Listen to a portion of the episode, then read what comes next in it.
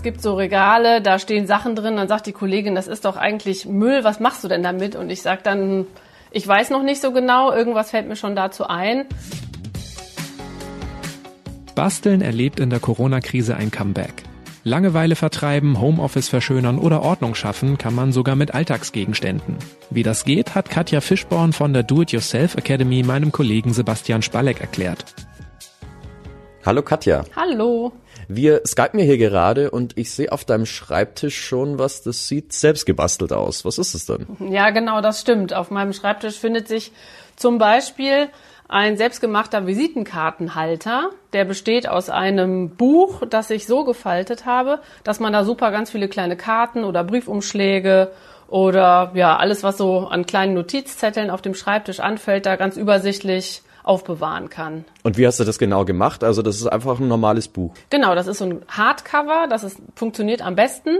Und am besten darf es nicht zu dick sein, so maximal 200 Seiten ist so optimal damit dieser Kartenhalter nicht zu dick wird. Wichtig ist, dass man den Buchrücken einmal brechen muss. Also es sollte auch definitiv ein Buch sein, was man schon ganz oft gelesen hat oder nicht mehr lesen wird oder einfach ein altes Schätzchen von der Oma, was da immer noch im Regal verstaubt. Und dann ist der einzige Trick, dass man jede einzelne Seite von der Mitte nach innen faltet. Das heißt, man nimmt einfach jede Seite, die man so hat, und knickt die einmal in der Mitte zum Buch zur Einbindung hin um und fährt dann den Knick einmal nach, sodass das ziemlich scharf ist.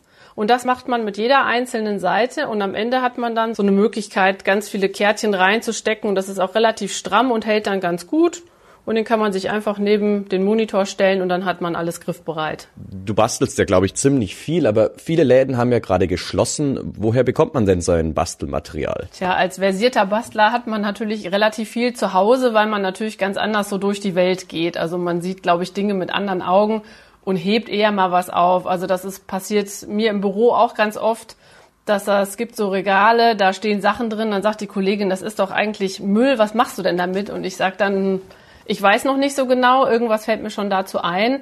Also ist ganz gut, wenn man nicht alles sofort wegschmeißt, was man nicht sofort brauchen, äh, nicht mehr gebrauchen kann, sondern aufhebt und guckt, was man daraus noch machen kann. Im eigenen Haushalt findet man auch ganz viele Dinge, wenn man mit diesem Blick mal durch sein Haus geht oder durch seine Wohnung geht, die man umnutzen kann. Ich glaube, du sprichst jetzt schon das Upcycling an, oder? Ja, genau. Ja, also äh, kannst du es für die Hörer, die es nicht kennen, vielleicht mal erklären? Upcycling heißt, dass man Dinge, die, ja, ich sag mal, kaputt sind, die nicht mehr in ihrer ursprünglichen Form verwendet werden können. Das kann aber auch ein leeres Marmeladenglas sein. Das kann eine leere Milchtüte sein oder irgendwie ein Möbelgriff, den man nicht mehr brauchen kann, dass man diese Dinge verwendet, um daraus Neues zu machen.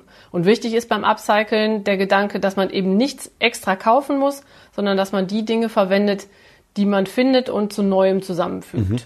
Und was fällt dir denn noch so ein? Also was kann man denn noch machen, um sein Homeoffice so ein bisschen aufzuhübschen? Tja, also es gibt natürlich, äh, wenn man auch diesen Upcycling-Gedanken dabei verfolgen möchte, äh, ganz coole Möglichkeiten, zum Beispiel aus alten Konservendosen Dinge herzustellen, die man auch im Homeoffice ganz gut nutzen kann. Da kann man zum Beispiel hingehen. Also die Konservendose sollte natürlich sauber und leer sein. Und wichtig ist, dass sie mit einem Dosenschneider geöffnet wurde oder abgerissen wurde, dass dieser Rand hier nicht so scharfkantig ist. Da muss man ein bisschen drauf achten. Dann wäscht man sie ordentlich aus, entfernt das Etikett, weicht das so ein bisschen ein, kann man ganz gut mit Spüli lösen. Und dann braucht man dafür doppelseitiges Klebeband und man braucht dafür ein, so Stoffreste, die man halt einfach noch zu Hause hat oder irgendwie, also ein altes Sofakissen, was auch immer man da irgendwie findet und schneidet das halt auf das Maß der Dose zurecht und dann umklebt man das einfach damit. Das habe ich schon oft gemacht und das äh, funktioniert immer wieder gut, dass man einfach den Stoff quasi um diese Dose klebt und dann kann man dann noch so ein Band drum wickeln oder sowas, mhm. damit es wirklich fest hält und dann kann man da alles reintun. So ein Blümchen, wenn man sein Homeoffice mit etwas Positivem verschönern möchte. Sieht jetzt für mich aus wie ein Stiftehalter. Genau, oder auch als Stiftehalter. Dafür verwende ich das zum Beispiel auch in meinem Schreibtisch auch. Also da habe ich mehrere Dosen von. Ist auch schön, wenn man dann große, kleine hat ähm, da so ein bisschen Abwechslung reinbringt und einfach verschiedene Farben und Bänder verwendet. Man kann das auch super mit Kindern machen, man kann da noch Knöpfe draufkleben. Also in den Dingern kann man einfach alles sammeln, was sonst rumfliegt und äh, unordentlich alles macht. Das macht ja jetzt gerade nicht jeder Homeoffice. Viele haben leider auch gar nicht so viel zu tun. Hättest du für die auch ein paar Ideen? Was man noch so machen kann, da gibt's natürlich im Moment vieles, wenn man auch ähm, nicht raus darf, aber sich nach grünen Sachen sehnt Und dann kann man natürlich versuchen, so ein bisschen Grün in seine eigene Wohnung zu holen, auch wenn man keinen Balkon hat und keine Terrasse und keinen Garten, so dass man auch ruhigen Gewissens drinnen bleiben kann. Dafür braucht man allerdings ein bisschen Erde und Saatgut, wenn man sich das vielleicht auch noch irgendwo im Supermarkt kaufen kann oder man guckt wirklich mal, ob man nicht noch mal ein bisschen was hat. Aber was natürlich super viele zu Hause haben, sind Saft- oder Milchtüten äh, oder Eierkartons. Die kann man super dafür verwenden. Mhm. Dann kann man zum Beispiel hingehen und so eine Safttüte natürlich ordentlich ausspülen und dann schneidet man sich da einfach. Am besten zeichnet man sich das vorher so ein bisschen an und dann schneidest du dir einfach so ein. Also Katja schneidet gerade mal. eine Seite von einem Tetrapack ja, auf. Vorsichtig mit dem Cuttermesser.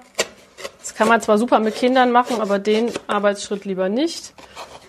Und schneidet sich diese Tüte dann auf zu einem Upcycling-Pflanzgefäß. Und da das natürlich nur so, so Tetrapacks sind, funktioniert das ganz super. Und in den offenen Saftkarton, da füllst du jetzt Erde und Pflanzensamen rein, genau. oder? Bei diesen Tetrapacks ist es ja so, dass sie von innen beschichtet sind, logischerweise. Da tropft ja normalerweise nichts raus. Deshalb ist es wichtig, zuerst nach dem Aufschneiden zuerst unten noch ein paar Löcherchen reinzustecken, einfach mit so einem spitzen Bleistift oder sowas, damit mhm. ein bisschen Wasser auch abfließen kann. Genau, und jetzt füllst du einfach Erde ein. Kann ich hier sogar mal ein bisschen Genau. Nimmst einfach so ein bisschen Erde, verteilst das da und dann nimmst du dein Saatgut und machst so kleine, naja, machst am besten erst so kleine Löcher da rein und dann füllst du da so zwei, drei, je nachdem, was man aussät, sowas wie Kresse mhm. oder Radieschen oder sowas, das funktioniert eigentlich immer. Füllst das dann da rein und der Trick ist dann, nur ganz vorsichtig anzugießen, damit das nicht alles überall hingeschwemmt wird, sondern schön an seinem Platz bleibt. Also ganz vorsichtig, am besten mit so einer Brause, nicht mit so einem riesen Strahl. Und der mhm. Trick ist dann eigentlich, noch ein bisschen Frischhaltefolie darüber zu spannen, sodass man wie so ein Mini-Gewächshaus kreiert. Und das stellt man dann in die Sonne äh, auf die Fensterbank. Und dann kann man quasi zusehen, wie das nach und nach wächst. Vorausgesetzt, ich habe jetzt einen größeren Garten. Hast du auch da Ideen, wie man kreativ werden kann, ohne dass ich jetzt gleich in den Baumarkt gehen muss? Also man kann natürlich ganz viel in seinen Beeten im Moment noch machen, wenn man jetzt sagt, okay, ich möchte keine neuen Pflanzen kaufen, ich möchte jetzt auch kein Holz kaufen gehen. Man kann natürlich überlegen, ob man mal in seinen Beeten ein bisschen Ordnung schafft und mal überlegt, ob man eigentlich noch weiß, was wo wächst. Manchmal steckt man ja auch diese Saatgutverpackung da einfach rein. Das sieht total unschön aus. Man kann sich nämlich super aus alten Eisstielen oder zum Beispiel aus alten auch aus alten Plastiklöffeln, die man jetzt nicht mehr verwenden möchte, total schöne Pflanzenstecker zum Beispiel basteln. Das kann man auch wieder gut mit Kindern zum Beispiel machen. Man muss es halt mhm. halt vorher reinigen und man kann die Sachen anmalen mit ein bisschen Farbe und dann draufschreiben, wo man eigentlich denkt, wo sein Basilikum wächst oder der Oregano oder so, dann wird das vielleicht auch nicht mehr so häufig verwechselt. Habt ihr jetzt eigentlich gerade eine größere Nachfrage nach solchen DIY-Sachen? Also ich kann mir ja schon vorstellen, dass die Leute schon vermehrt basteln wollen. Ja, also wir stellen das schon fest. Uns gibt's schon seit 1986, also so Heimwerken und DIY ist ja nichts Neues. Aber es ist ähm, so, dass wir merken, dass wir seit einem Monat also fast doppelt so viele Besucher und Seitenabrufe haben wie sonst. Wir versenden auch natürlich mehr Newsletter, weil wir eben wollen, dass die Leute sich sinnvoll beschäftigen können, irgendwie ihre Kinder gut betreut kriegen.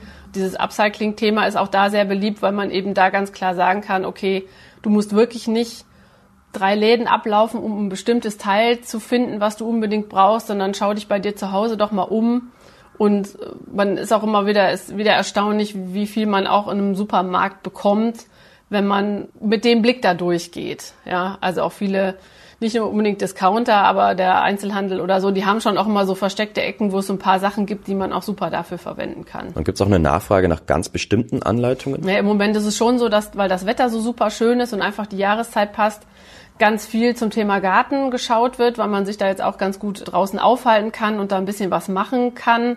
Aber eigentlich ist das so querbeet über, wie kann ich meine, meine Wände irgendwie nett gestalten und Upcycling-Themen sowieso immer.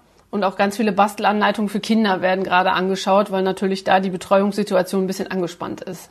Im Moment haben ja viele Eltern das Problem, dass sie im Homeoffice eigentlich arbeiten und gleichzeitig auch noch Kinder betreuen, auch wenn sie zu zweit sind, ähm, dass man natürlich versuchen kann, die Kinder einzubeziehen dass man mit denen zum Beispiel, mit dem, was sie haben, zum Beispiel mit ihrem Lego, was glaube ich fast jedes Kind zu Hause hat, dass man sich zusammen hinsetzt und versucht, Sachen für Papas oder Mamas äh, Schreibtisch irgendwie zusammenzubauen. Auch da kann man so Stiftehalter schön zusammen machen oder so eine kleine Schale für die Büroklammern. Und dann kann man natürlich auch versuchen, mit dem Kind zusammen für das Kind so einen eigenen Mini-Schreibtisch einzurichten, an dem es dann auch arbeitet, sodass man vielleicht mal so ein, zwei Stunden konzentrierte Ruhe hat. Wir sollen ja jetzt auch Abstand zu den Leuten halten, die in so einer Risikogruppe sind. Also was fällt dir denn ein? Was kann man denn für Oma und Opa basteln? Am besten mit Kindern. Tja, also natürlich, solange man noch was mit der Post verschicken kann, glaube ich, freut sich jeder, der in den Briefkasten geht und da was, was Liebes findet. Also wir haben auch schon viele Anleitungen dazu gemacht, wie man wirklich aus ganz einfachem Tonpapier, was auch viele Leute zu Hause haben, wirklich niedliche Sachen basteln kann. Und ich glaube, da freut sich jede Oma und Opa, wenn man so eine individuelle Karte bekommt, auf die man auch gerade auch die Kinder alles kleben können, malen, schreiben, basteln können. Was sind das dann für Karten? Man kann aus Tonpapier, schneidet sich einfach was aus. Manchmal hat man ja auch, man weiß ja ungefähr, wie groß so eine Klappkarte ist, schneidet mhm. sich dann so ein farbiges Tonpapier aus und knickt das dann einmal in der Mitte zusammen und kann natürlich von außen das bemalen. Man, wir haben da Pompons draufgeklebt, kleine Knöpfchen draufgeklebt. Man kann da mit diesem farbigen Deko-Tape, was es überall gibt, das kann man einfach so abreißen. Man kann da Muster draufkleben, man kann das bemalen. Viele haben ja jetzt auch ordentlich Zeit. Was sind dann so größere Projekte, die man in Angriff nehmen kann? Vielleicht irgendwie was für Fortgeschrittene? Aber man kann natürlich mal, wenn man mit dem ganzen Aufräumen in seiner Wohnung durch ist und man vielleicht mal so ein paar verkruschte Ecken endlich befreit hat von dem Umzugskarton, der da immer noch steht oder so, dass man natürlich anfangen kann, sich seine Wohnung mal anzuschauen und Ecken zu entdecken, die man vielleicht vorher gar nicht so kannte und gar nicht wahrgenommen hat und die aufzuwerten. Also man kann natürlich sagen, hey, ich stelle auch mal mein Sofa anders hin oder mein Bett und probiere mal aus, wie das funktioniert. Und dann gibt's manchmal Flächen, die ich dann irgendwie verändern kann. Also man kann mit zum Beispiel mit so Farbresten aus dem Keller, wenn man da welche hat natürlich, total viel machen und verändern. Man muss ja nicht immer gleich eine ganze Wand rot streichen oder so, aber so ein paar farbige Elemente einbringen. Das können so einfache geometrische Muster sein, aber man kann sich zum Beispiel auch bei uns so Schablonen runterladen und ausschneiden. Man kann im Kinderzimmer da ein paar Eulen an die Wand bringen, ähm, die da irgendwie sitzen über dem Bett zum Beispiel und schon sieht es total anders aus. Man kann natürlich auch hingehen und wenn man so alte Holzmöbel hat, die eignen sich natürlich am besten dafür, man kann die mit diesen Farbresten verschönern. Man muss sie ein bisschen anschleifen vorher, damit die Farbe gut haftet. Aber da kann man auch einzelne Schubladenfronten einfach nur lackieren und das mal ausprobieren. Und gerade im Kinderzimmer verzeiht man so die ersten Patzer ja, glaube ich, ganz gut. So dass man vielleicht nicht mit der Küchenfront anfängt, kleiner Tipp, sondern mit irgendeiner Kommode und da sich ja. mal ausprobiert. Und wie sieht's eigentlich generell mit Einrichtungen aus? Also kann ich mir aus den alten Holzmöbeln auch selbst was zusammenbauen? Man darf das nicht unterschätzen einen Tisch zu bauen oder einen Stuhl zu bauen oder so, das äh, erfordert schon einiges an Überlegung, was man natürlich machen kann, wenn man sowas wie so ein altes Skateboard zu Hause hat. Man kann sich daraus eine ganz coole Garderobe machen, weil das ist auch so eine Sache, da brauche ich jetzt gar nicht viel mehr dafür. Ich muss natürlich das Skateboard ein bisschen sauber machen und muss da ein paar Löcher reinbohren und kann mir auch da wieder so so Knäufe dran schrauben und das dann an die Wand hängen und habe dann echt eine richtig geile Garderobe, entweder für was ich nicht meine Cap Sammlung oder für Handtaschen oder was auch immer. Wenn man sowas cooles hat, das auch noch äh, vielleicht auch noch ein schönes Muster hat, was man aber einfach nicht mehr fährt, ähm, kann man das natürlich dafür verwenden. Hast du zu Hause auch vielleicht so Lieblingsstücke? Ja, bei mir zu Hause tatsächlich. Ähm, ich habe mir aus einem leeren Nutella-Glas, das eignet sich halt besonders gut wegen seiner Form, habe ich mir so einen Seifenspender gebastelt. Und den benutze ich halt jeden Tag. Da fülle ich immer die Flüssigseife nach. Man behält halt das Glas und den Deckel, bohrt da einfach ein Loch rein oder einfach mit dem Cutter, darf nicht zu groß sein und verwendet dann mhm.